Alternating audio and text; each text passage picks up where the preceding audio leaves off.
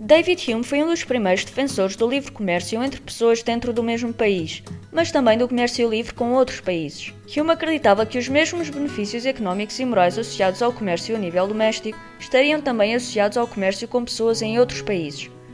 Vamos analisar um exemplo para explorar a ideia de Hume sobre os benefícios do livre comércio. Imagina quatro países: a Solândia, a Nortelândia, a Estelândia e a Oestelândia.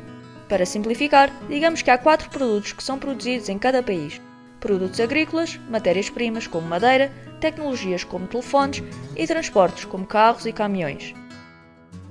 Inicialmente, cada país produz todos os quatro tipos de produtos e o comércio é limitado às pessoas que vivem em cada país.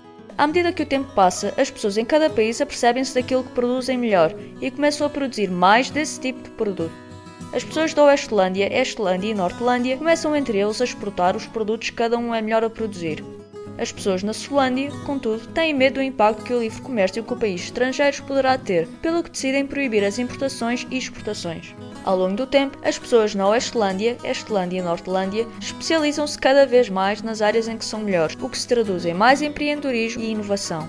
Assim, as pessoas nestes três países passam a produzir mais de cada produto, beneficiando da maior qualidade dos produtos e da maior inovação. Os três países beneficiam das inovações uns dos outros devido ao livre comércio. A Solândia, contudo, tem uma capacidade de especialização limitada, visto que se vê obrigada a produzir tudo, e então existe menos inovação e progresso na Solândia do que nos seus países vizinhos.